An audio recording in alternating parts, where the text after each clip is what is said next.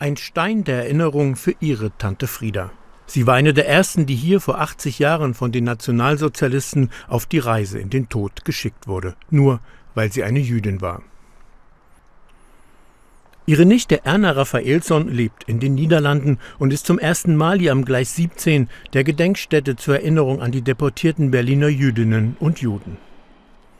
Ein schwerer Gang für die 75-Jährige entlang des Bahndamms, auf dem die Zahl der Opfer und die Zielorte der Transporte wie Auschwitz und Theresienstadt verewigt sind. Alle Städte alle, und, und, die Daten äh, äh, nebeneinander, äh, dann kann man äh, fühlen, wie viel es gewesen sein müssen. Die, die, ein, ein Zahl von Millionen sagt nichts, aber das, das sagt viel mehr. Ja.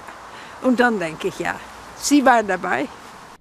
Frieda Raphaelsson wurde 1899 in Mönchengladbach geboren und kam 1928 nach Berlin. Sie war Schneidermeisterin und lebte in Charlottenburg, wo auch ein Großteil ihrer jüdischen Kundschaft wohnte.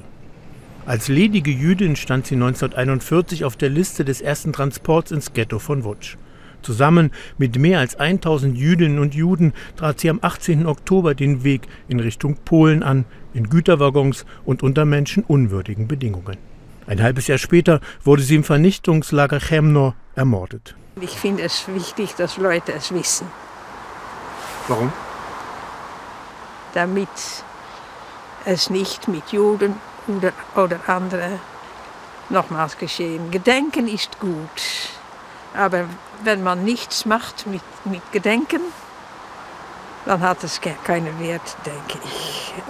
An der Seite von Erna Raphaelsson ist Armin Schuster, ein Freund, der praktisch zur Familie gehört. Er hat die Geschichte von Frieda Raphaelsson erforscht. Für ihn ist das Erinnerungsarbeit. Weil ich meine praktisch, man muss die Würde, die den Leuten genommen worden ist, wiederherstellen und man muss auch die Wahrheit weitergeben. Deshalb ist es für die Familie auch sehr wichtig, dass hier in der Augsburger Straße, dem letzten Wohnort von Frieda Raphaelsson seit zwei Jahren, ein Stolperstein an das Schicksal der jungen Frau erinnert.